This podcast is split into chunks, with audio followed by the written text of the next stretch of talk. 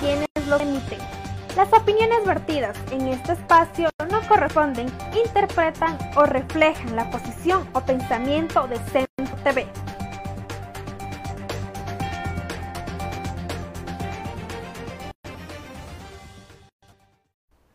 Los criterios son de exclusiva responsabilidad de quienes los emiten. Las opiniones vertidas en este espacio no corresponden, interpretan o reflejan la posición o pensamiento de Centro TV.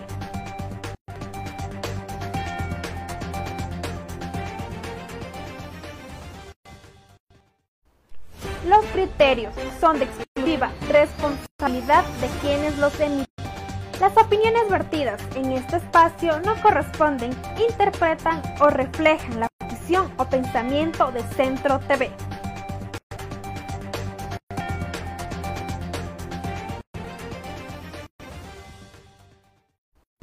Los criterios son de exclusiva responsabilidad de quienes los emiten. Las opiniones vertidas en este espacio no corresponden, interpretan o reflejan la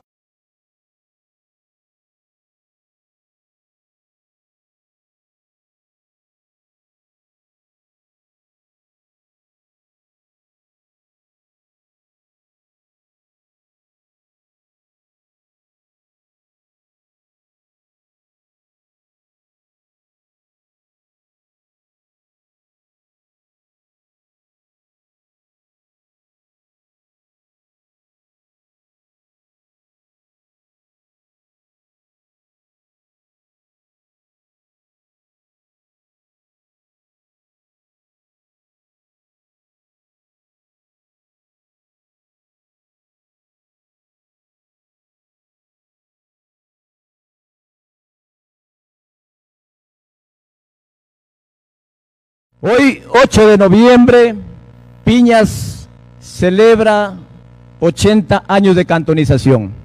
80 años que significa las bodas de roble.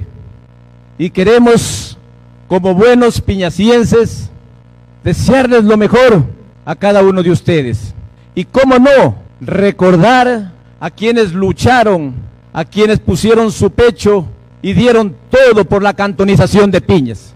Como buenos ciudadanos hemos tenido una buena herencia y por eso es que a Piñas la vemos más grande, más bonita y una ciudad que ha progresado por la lucha constante, como dije, de cada uno de ustedes, con ciudadanos y de nosotros como autoridades, que es nuestra obligación.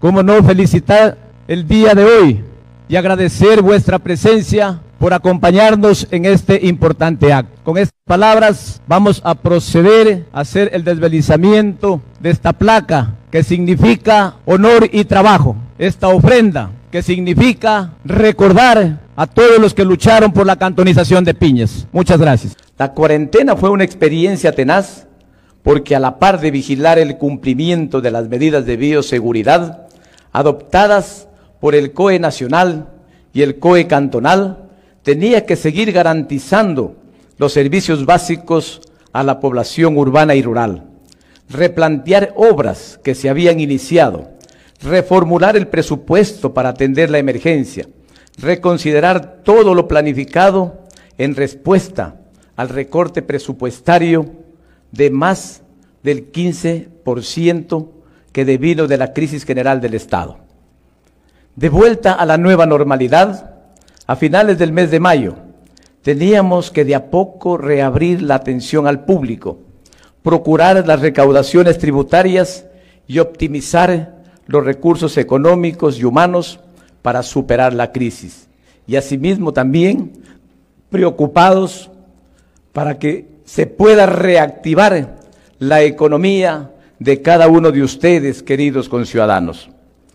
Pese a estas circunstancias, hemos avanzado con una obra emblemática para Piñas, misma que está próximo a concluirse, como es el cambio integral de las redes del sistema de agua potable de la ciudad. Obra que si bien es cierto, causa molestias temporales a la ciudadanía, en su proceso de ejecución pronto se convertirá en un monumento a la vida, a la salud y al bienestar colectivo. No hemos descuidado obras vitales para la seguridad ciudadana, como es la vialidad urbana y rural, la construcción de aceras en diferentes sectores de la ciudad y del cantón, la primera etapa del ciclo paseo en la avenida Ángel Salvador Ochoa y la avenida Manuel Ubiticio Gallardo, las que pronto estarán concluidas y se pondrán también al servicio de la comunidad. Hasta el término de nuestra administración 2019-2023, nos esperan grandes retos y desafíos que aspiramos cumplir, sorteando las adversidades económicas y anhelando que el nuevo gobierno que está por elegirse en estas elecciones próximas considere y apoye las iniciativas de los gobiernos municipales frente a las competencias asignadas y asumidas. Hoy, 8 de noviembre de 2020, será una fecha memorable en la historia, no por las restricciones en la celebración de los 80 años de cantonización, sino por el espíritu altivo y emprendedor de su gente para levantarse, mirar al frente, superar los inconvenientes del destino y encaminar con dedicación y esfuerzo toda su voluntad política de construir un Piñas próspero y futuro. Bendita tierra que nos ha entregado Dios.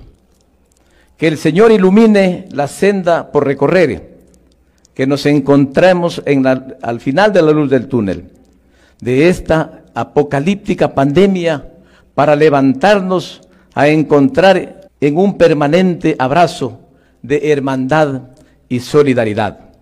Viva Piñas en sus bodas de roble.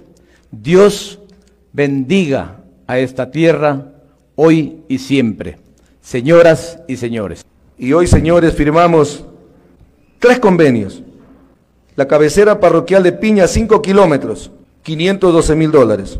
En las Piedras, para asfaltar Carmen, el Carmen de la parroquia Piedras, 178 mil dólares aproximadamente. Aquí en Piñas, 512 mil dólares. Y en Capiro, para asfaltar dos kilómetros, 214 mil dólares. Casi aproximadamente un millón de dólares estamos firmando este momento. Hemos hecho mantenimientos, aperturas, rehabilitación en, las seis parroquias del Cantón Piñas, que fueron atendidas por la prefectura, Saracay, Piedra La Bocana, Moromoro, San Roque, Capiro. Hemos mejorado con vías aproximadamente 21 kilómetros Saracay, Piedra La Bocana, Brasil, Las Palmas. El convenio firmado hace un año de la avenida Manuel Ubiticio Gallardo, esa todavía no la ejecutamos porque estamos a la espera que el señor alcalde nos entregue la vía para poder pavimentar son aproximadamente más de 40 mil metros cuadrados, porque son cuatro, carriles, cuatro carriles, ¿no? Cuatro carriles que vamos a pavimentar en esta vía importantísima de descongestionamiento. Estuve aquí en Piñas recorriendo dos miradores. Qué, qué hermosura. Y les juro que el 98% de los orenses no los conocen. El Cerro Pata Grande, mirador de la Merced, Ahí inclusive hice rapel. Me voté por una piedra a los 53 años y lo hice solamente convencido de que si yo puedo, los demás pueden. Y podemos promover un turismo impresionante. Piñas es un lugar para hacer turismo científico a través de las orquídeas. Estamos dejando en el presupuesto, en el sector de, de vamos, queremos hacer, creo que está un columpio también, ¿no? Alcalde, en el cerro Pata Grande, para hacer un columpio gigante ahí, para promover el turismo. Estamos en, el sector de Portobelo, estamos dejando un recurso para poder promover la construcción del, del teleférico que va de Portobelo a Zaruma. Ya hemos, estamos, se están ejecutando los estudios y en Atahualpa vamos a iniciar ya la construcción de un centro de interpretación arqueológica por el tema de la historia nuestra aquí en, en, Yacubiña y vamos a construir también la vía que va a Yacubiña, que son cinco. San Antonio, que se encuentra ubicada a cinco kilómetros y medio de Río Bamba, la vía Macas, de la, esta feria es de productores a comerciantes y a consumidores. Veamos de qué se trata. La Feria de San Antonio se da cada domingo donde los agricultores venden sus productos tanto a comerciantes mayoristas o al consumidor. El lugar está ubicado a 5 kilómetros de Riobamba vía Macas. Constatado, esto es una iniciativa de la comunidad de San Antonio, eh, está funcionando desde el 9 de mayo todos los domingos a partir de las 4 o 5 de la mañana hasta las 11 del día que queda ya todo desocupado, que, porque esto no es una, una plaza, no es un mercado, esto es un espacio como de, de acopio en que el productor viene, em, comercializa su producto, su producto al, al, señor comerciante y se retiran. No, no hay para qué demorarse más tiempo. Y como se tiene mediante la administración comunitaria controlado todo lo que es la, la venta la venta informal o la venta ambulante, entonces eh, se da un poco más de, espacio para que la, los productores y comerciantes puedan tener su, su movilidad un poco más, más ágil. Aquí no es intervención del Estado, no, no está presente el municipio, el Ministerio de Agricultura, mm, ninguna institución, esto es una iniciativa eh, exclusiva, exclusivamente de la comunidad, un modelo de gestión comunitaria. Eso es lo interesante. Ojalá nos entiendan nuestras autoridades para que permitan y que siga continuando esta, esta feria aquí. Si hay en otras parroquias, hay producción, hay agricultores y sobre todo hay un predio también apropiado como el que hay aquí en San Antonio. También se puede hacer en otras parroquias, pero de acuerdo a la capacidad de producción. Y, y así está incluso la ordenanza, la, 0, la 005, en la que se aprueba el PDOT del Cantón Riobamba para los 10 años, que se debe hacer centros de acopio para la comercialización. Por ejemplo, en Pungalá y en Quimiex se tienen que hacer los centros de acopio para los lácteos.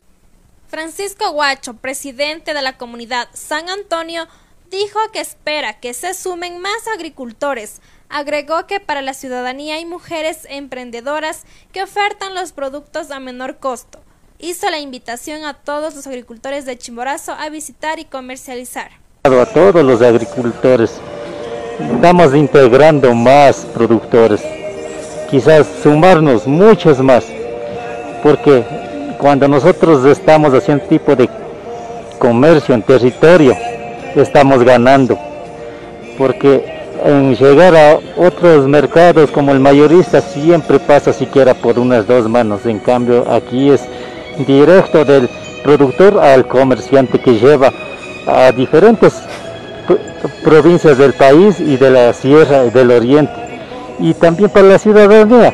Tenemos mujeres emprendedoras donde que ofertan los productos de aquí a menor costo, a precios accesibles para que vengan, visiten con todo el ánimo, con, con, confianza, que nosotros no tenemos aquí ningún requisito para ellos, más bien hacemos esa cordial invitación. Para todos los agricultores de la provincia estamos tomando en cuenta. Cierto es que vienen productos de otras provincias, del norte, del sur, para ellos sí estamos un poquito queriendo regular así en ciertos productos que nos hacen daño a nuestra agricultura, a nuestros agricultores, por ejemplo, la papa del norte, la cebolla del sur, entonces productos que realmente nos dañan a nosotros como agricultores.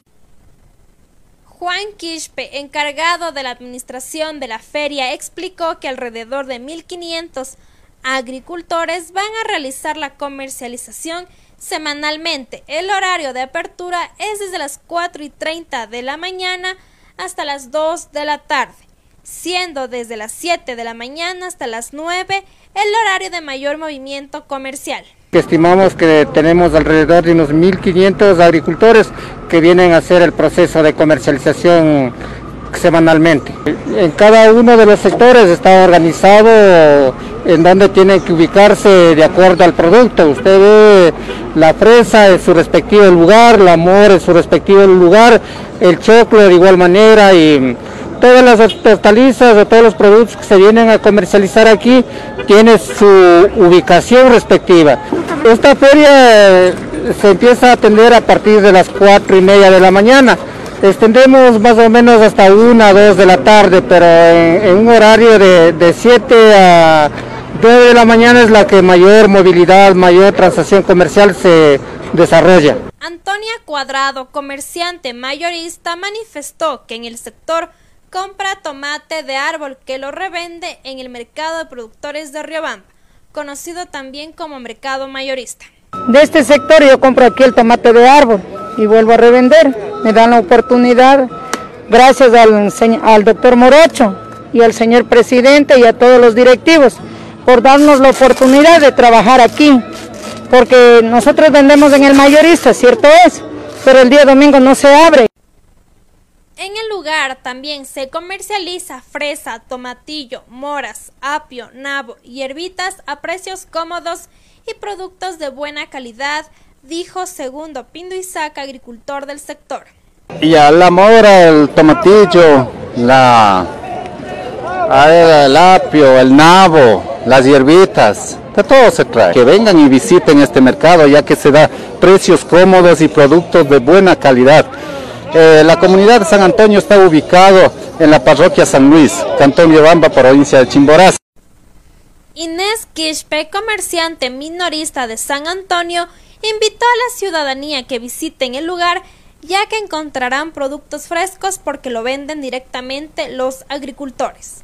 Aquí es una gran oportunidad para nosotros como, como, como comuneros más que todo, como madres de familia que aquí todos vendemos a, a las personas que vienen de la ciudad a bajos precios y un poco más conveniente porque nosotros casi la mayoría producimos aquí mismo. Lo que es col, hortalizas, col, lechuga, eh, alberja, lo que es en granos, todo es cebolla, culandro, todo lo que es hierbitas, fresa, mora. Aquí es un espacio que les esperamos que vengan porque aquí es la comercialización directamente del productor hacia el consumidor, al por mayor y menor. Cada domingo nos encontramos aquí para servirles a todo, a todo el Ecuador. Además, se comercializa ropa y artículos para el hogar. Efraín Remache, comerciante de ropa, dijo que buzos, pantalones o chompas cuestan a 10 dólares y pueden comprar los domingos hasta las 3 de la tarde. Nosotros vendemos camisas, camisetas, pantalones a 10 dólares, camisetas a 5, chompas, buzos, por ejemplo, así como este, a 10 dolaritos nada más, que vendemos almacenes a 15, a 18, aquí 10 dolaritos. Por ejemplo, pantalones de gabardina vendemos a 10, en los almacenes venden a 20, a 22. Por ejemplo, así estos bolsitos de aquí eh, venden a, a 15 y aquí solamente a 10 dolaritos. Desde las 5 hasta las 3 de la tarde. No, estamos ubicados aquí a 5 kilómetros y medio de la, de las parte urbana de, de la ciudad de Riobamba, la vía principal Macas que la ciudadanía venga un poquito más, más temprano cuando es de comprar así el poquito porque ya después ya se aglomera y ya mucho, mucho vehículo, pero aquí como muchas veces pues viene bastante ciudadano, encuentran el precio lo que es de productor y los productos sobre todo frescos. Esa es la, la diferencia, no se tiene aquí guardado.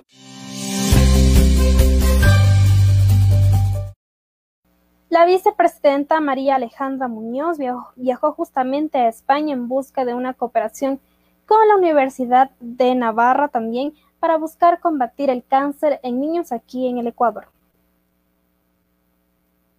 El Ecuador se presta a contar con la capacitación de enfermeras ecuatorianas, el otorgamiento de becas especializadas y la profesionalización de médicos ecuatorianos mediante su residencia en España, que posteriormente puedan fortalecer las capacidades del sistema de salud pública en Ecuador.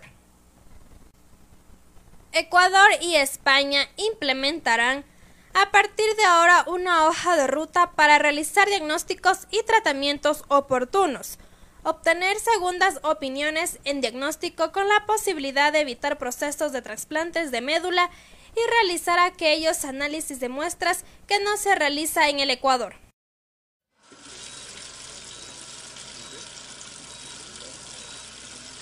Cuando tenía 12 años me diagnosticaron osteosarcoma, que es un tipo de cáncer de hueso que es muy agresivo. A través de unos amigos de mi padre tuvimos referencias de la clínica y empezamos a establecer contacto ya con ellos.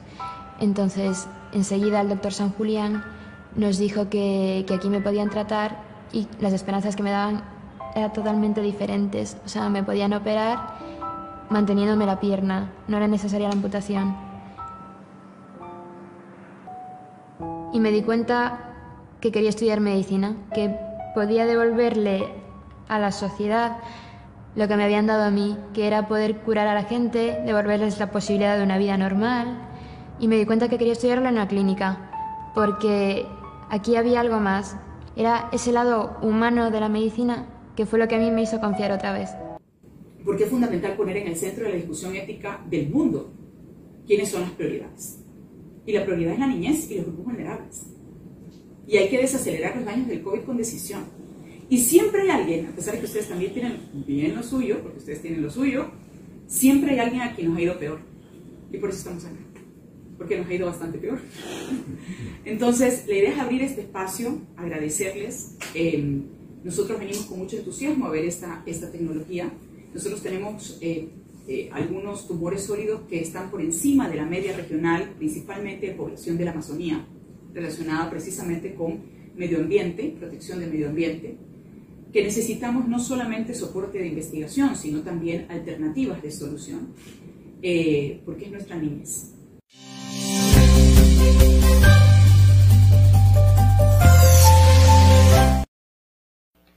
Policía Nacional eh, nos habló también acerca de la presunta mujer asesina en serie de, de, este caso de los niñitos de 5 y 9 años que se encontró en Pifo, justamente en Quito, quienes también les encontraron fallecidos por también los diferentes eh, comentarios que nos habla la Policía Nacional sobre este caso. Escuchamos lo que nos dice.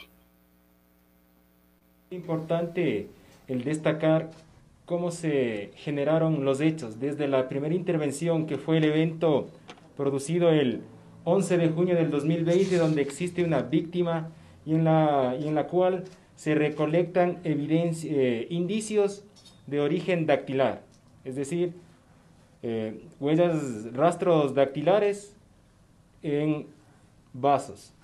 Luego tenemos un segundo evento en el que se, de fecha 28 de octubre del 2020, donde existen tres víctimas, dos menores de edad y una persona de 26 años de edad, en los cuales el área técnica recolecta rastros de origen dactilar y se procede al tratamiento técnico de estos. Primeramente, se establece que los rastros encontrados en los indicios de este evento se corresponden a la persona, a la madre de, estas, de estos niños, y los cuales tienen relación con el evento del 11 de junio que se corresponde y se establece la identidad de esta persona.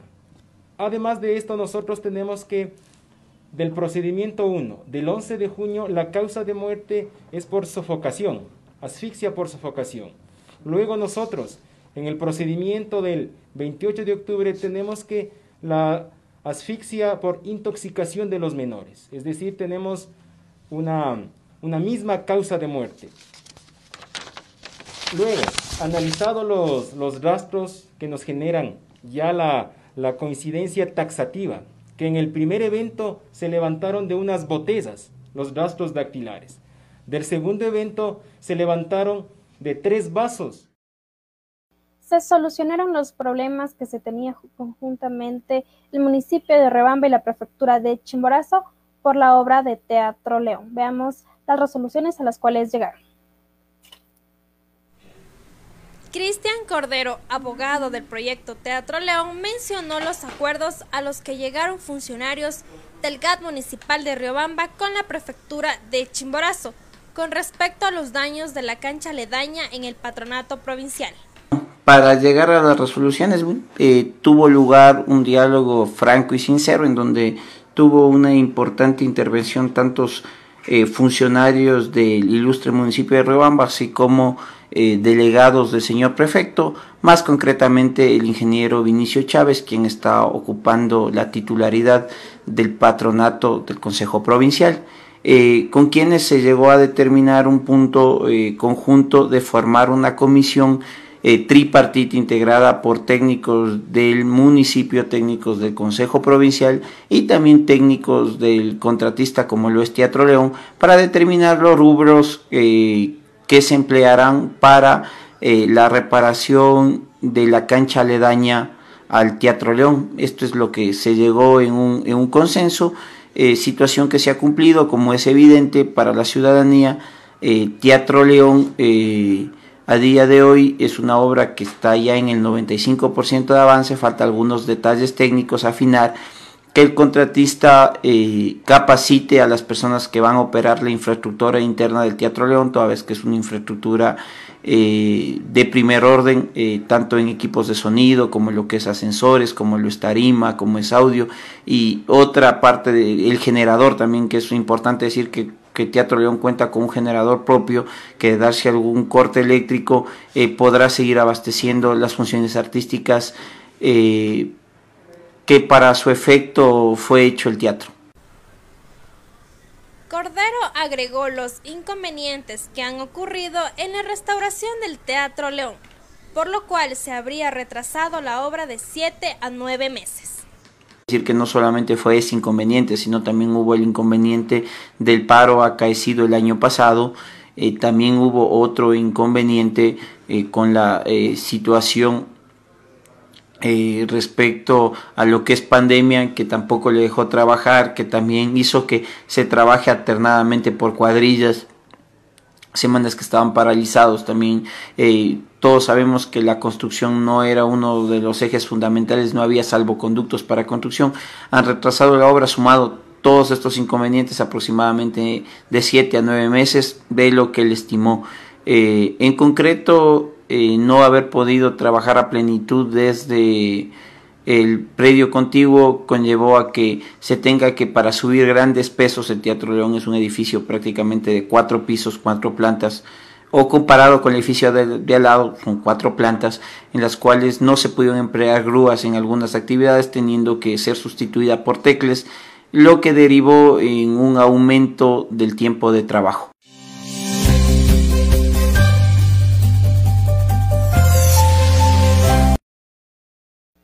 Agradecemos a todos nuestros seguidores quienes nos ven a través de Centro TV Ecuador y de su programa Visión Informativa. Regresamos con más información, también dándoles a conocer sobre eh, la institución, una institución que busca también prevenir eh, muertes maternas para aquellas mujeres embarazadas tengan también sus recomendaciones para en su periodo de gestación. de gestación. Regresamos con más información después de esta pausa publicitaria.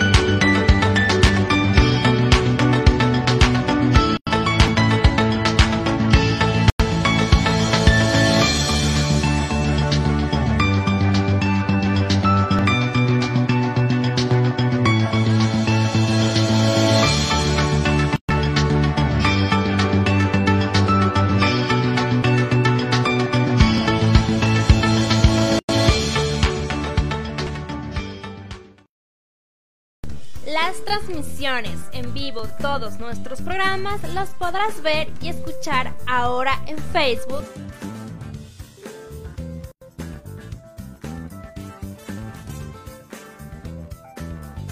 YouTube.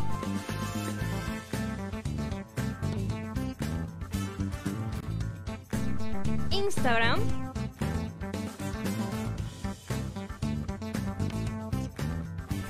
Twitter.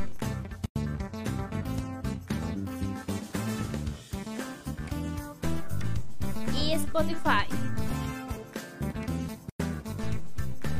Síguenos en nuestras cuentas oficiales, nos encuentras como Centro TV Ecuador o arroba Centro TV Ecuador.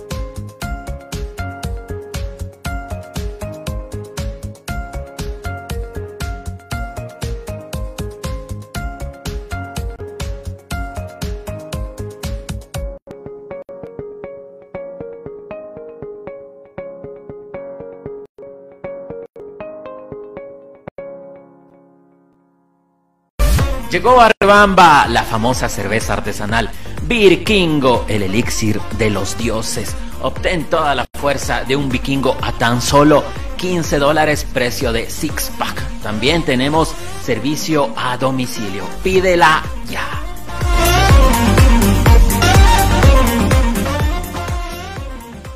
Conoce la información de actualidad, noticias, entrevistas con los líderes de opinión de Ecuador y el mundo.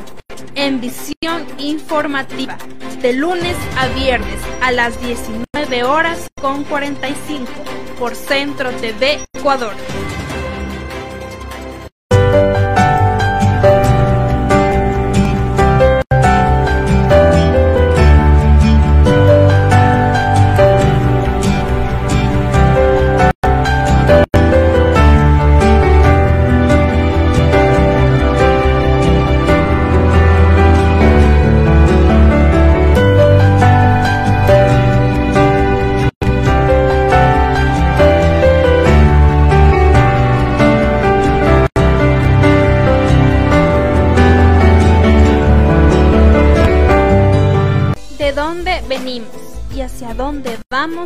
Cómo pensamos, cómo actuamos o qué ideología hay en este mundo, serán tratados en su programa Onda Cultural con la presencia de músicos, artistas, pintores, danzantes, cineastas y más.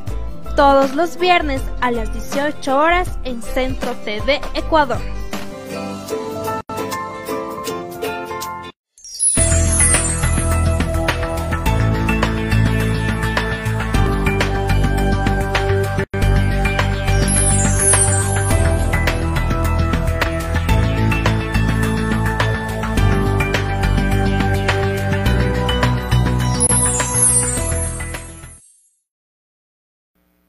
Consejerías estudiantiles trabajan en el tema de prevención del suicidio.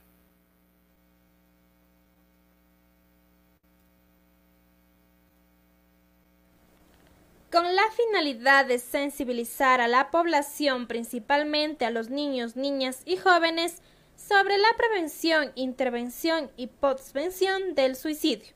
Los departamentos de consejería estudiantil de la zona 3 desde el inicio de la emergencia sanitaria implementaron diversas estrategias para estar en contacto permanente con los estudiantes.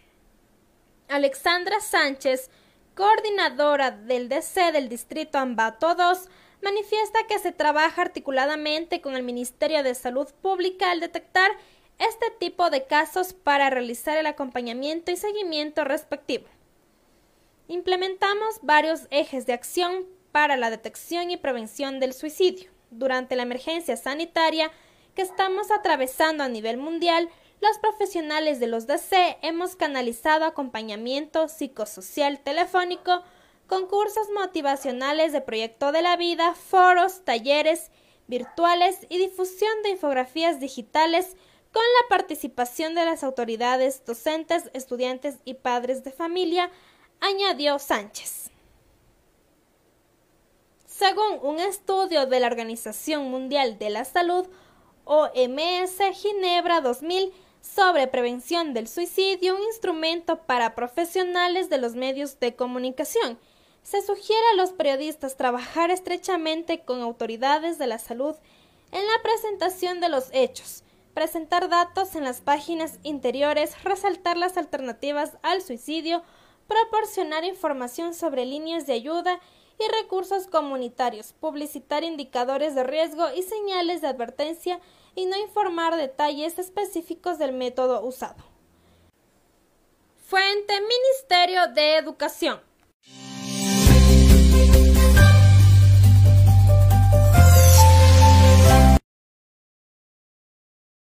busca prevenir busca prevenir justamente las muertes maternas de las madres embarazadas en su periodo de gestación.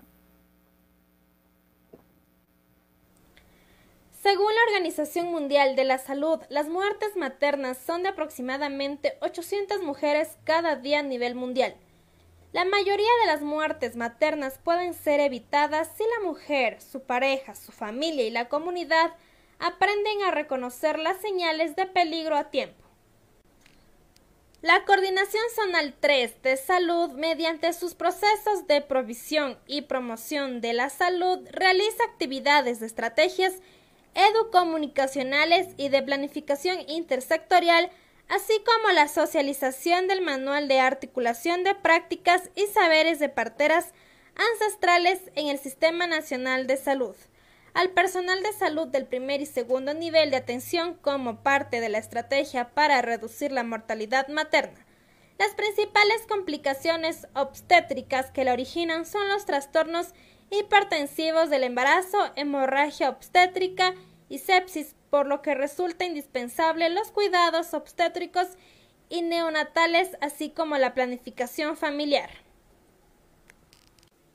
Ana Inga, responsable zonal de la gestión materno-neonatal, expresó que el apoyo de la ciudadanía en la vigilancia de la salud materno-neonatal es fundamental, así como la corresponsabilidad en la captación, referencia o acompañamiento a las gestantes de su entorno familiar en caso de presentar signos de peligro para evitar complicaciones. Es importante recordar que si durante el embarazo presenta síntomas y signos como sangrado vaginal en el embarazo, dolor intenso en el vientre, salida de líquido por la vagina antes de tu fecha de parto, dolor de cabeza, zumbido en los oídos, mareo, convulsiones, falta de movimientos del bebé, ardor al orinar o mal olor en la orina, parto demorado, fiebre, mala presentación del bebé, debe acudir de manera inmediata al servicio de emergencias más cercano. Fuente Ministerio de Salud Pública.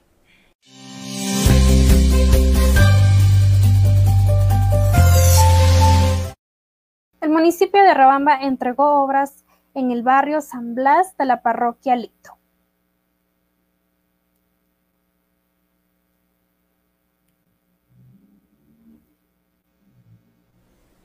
El pasado viernes 6 de noviembre, Napoleón Cadena, alcalde de Riobamba, participó en la entrega del espacio deportivo en el barrio San Blas y también otorgó baños en la cabecera parroquial de Licto y habló al respecto de estas obras. Cuando una comunidad, cuando un barrio recibe una obra pública, no es únicamente de beneficio para ese sector, esto es de beneficio para toda la población. Si un barrio, una comunidad mejora, mejora la parroquia, mejora la ciudad, mejora el cantón. Ese tiene que ser el concepto. Entendemos que necesidades y problemas han existido, existen y existirán. Lo importante es saber que frente a esas necesidades hay una actitud desde el municipio de Riobamba en un trabajo coordinado con la Junta Parroquial, con sus vocales, con la Junta de Aguas en este caso, con el apoyo de nuestros compañeros concejales, para paso a paso ir resolviendo estos problemas y estas necesidades.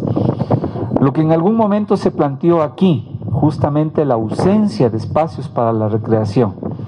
Miren cómo hoy tenemos nuestra querida parroquia de Lito sin duda alguna con una de las mejores áreas recreativas, no solamente de la parroquia, sino del cantón. En muchos barrios de la misma ciudad, ¿cuántos no quisieran tener esta infraestructura que hoy estamos entregando a la parroquia de Lito? En un claro mensaje también, que no porque son las comunidades, no porque son las parroquias, se entrega nomás cualquier obra. Eso quedó para la historia.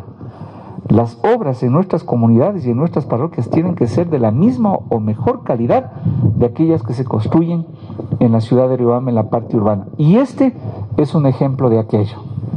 ¿sí? Obras que realmente transforman el desarrollo de nuestras queridas parroquias.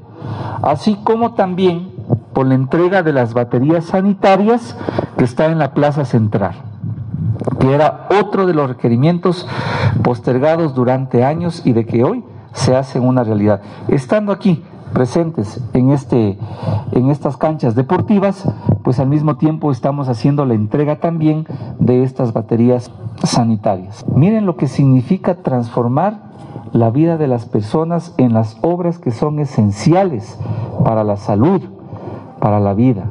Ese es el enfoque de una administración que piensa en Riobamba no solamente en la parte urbana, sino también en la parte rural.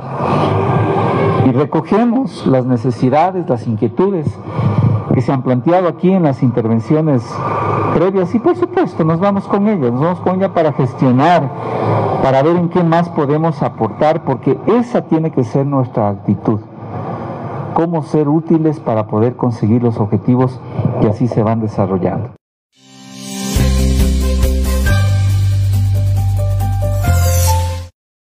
El pasado viernes 6 de noviembre, tres personas resultaron afectadas por caída de pared en Guano.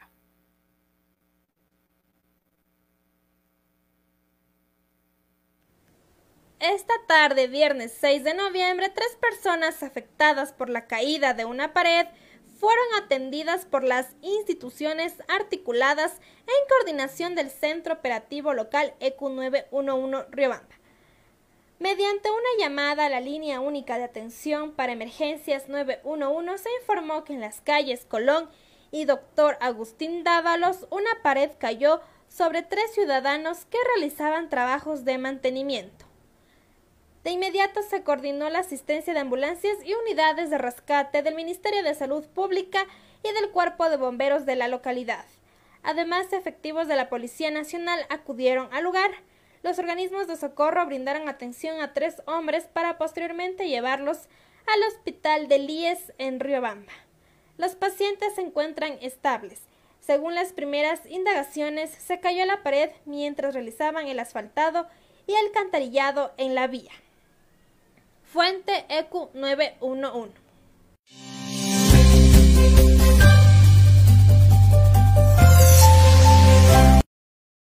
Opinión, el segmento El Santi opina acerca del tema incertidumbre en Riobamba. Conozcamos aquí sobre este tema.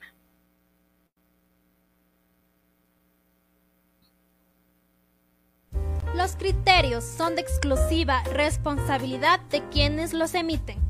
Las opiniones vertidas en este espacio no corresponden, reflejan o interpretan el pensamiento o posición de Centro TV Ecuador.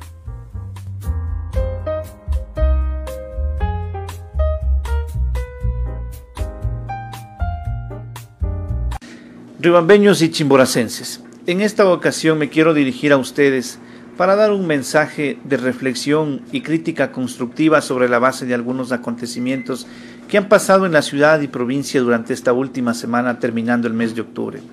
Ustedes habrán podido escuchar cómo un grupo de ciudadanos indignados con la actuación del alcalde de Riobamba pidió su revocatoria en un proceso en el cual el CNE todavía tiene que pronunciarse en segunda instancia.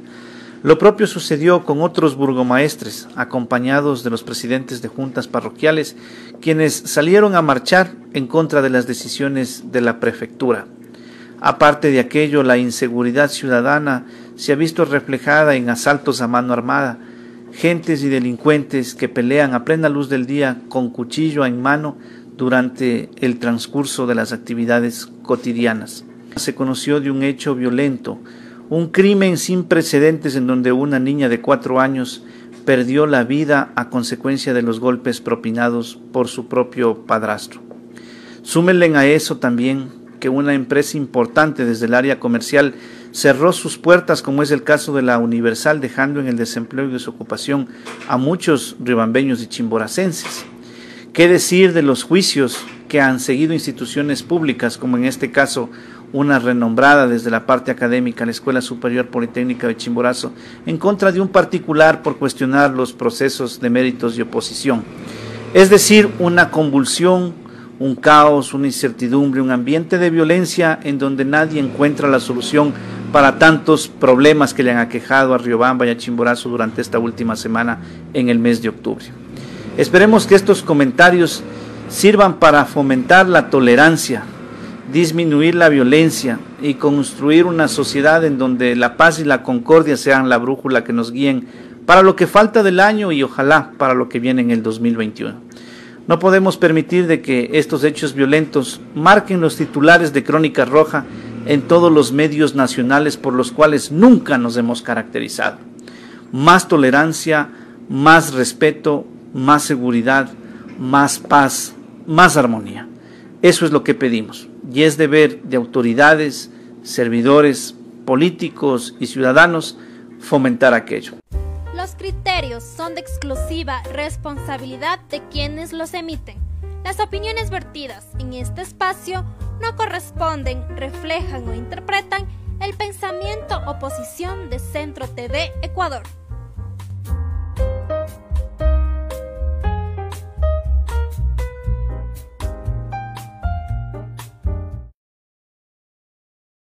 Nuestros seguidores quienes nos acompañaron en esta noche a través de su programa Visión Informativa.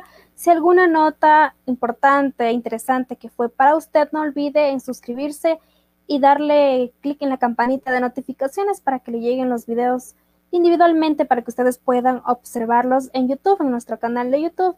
Nos encuentran como Centro TV Ecuador y pueden ustedes visualizar cada video o nota importante, relevante, interesante para ustedes también nos pueden escuchar en las distintas plataformas, tanto en Instagram, Twitter y ahora nos pueden escuchar a través de podcasts en Spotify.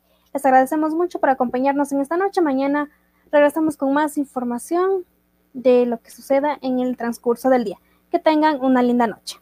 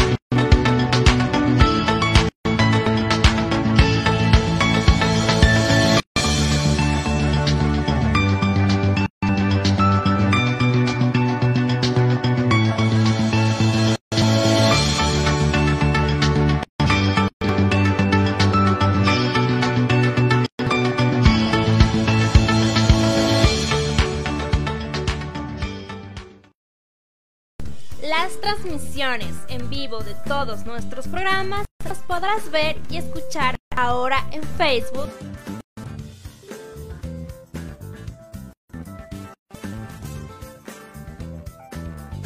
YouTube.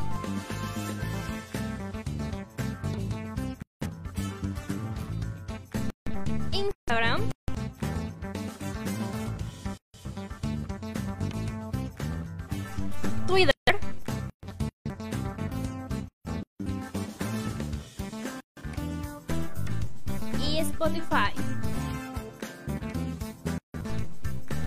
Síguenos en nuestras cuentas oficiales. Nos encuentras como Centro TV Ecuador o arroba Centro TV Ecuador.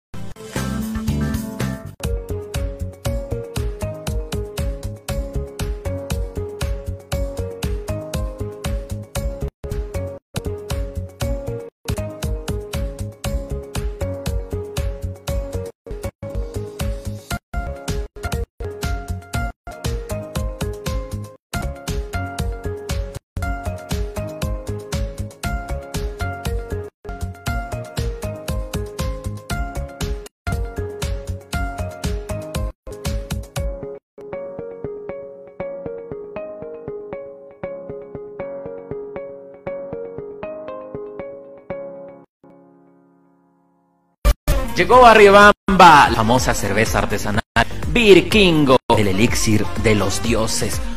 Toda la fuerza de un bingo a tan solo 15 dólares, precio de six pack. También tenemos servicio a domicilio. De la ya.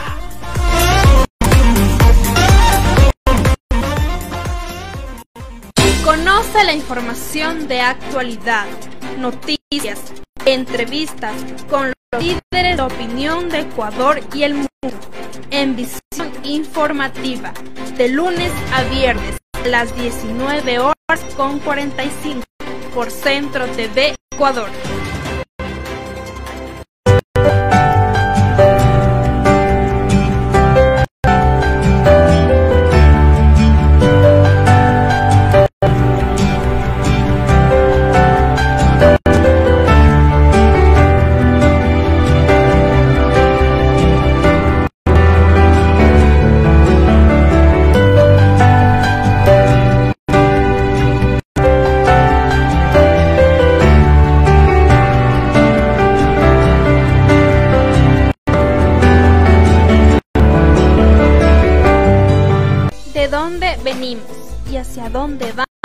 Cómo pensamos, cómo actuamos o qué ideología hay en este mundo, serán tratados en su programa Onda Cultural con la presencia de músicos, artistas, pintores, danzantes, cineastas y más. Todos los viernes a las 18 horas en Centro TV Ecuador.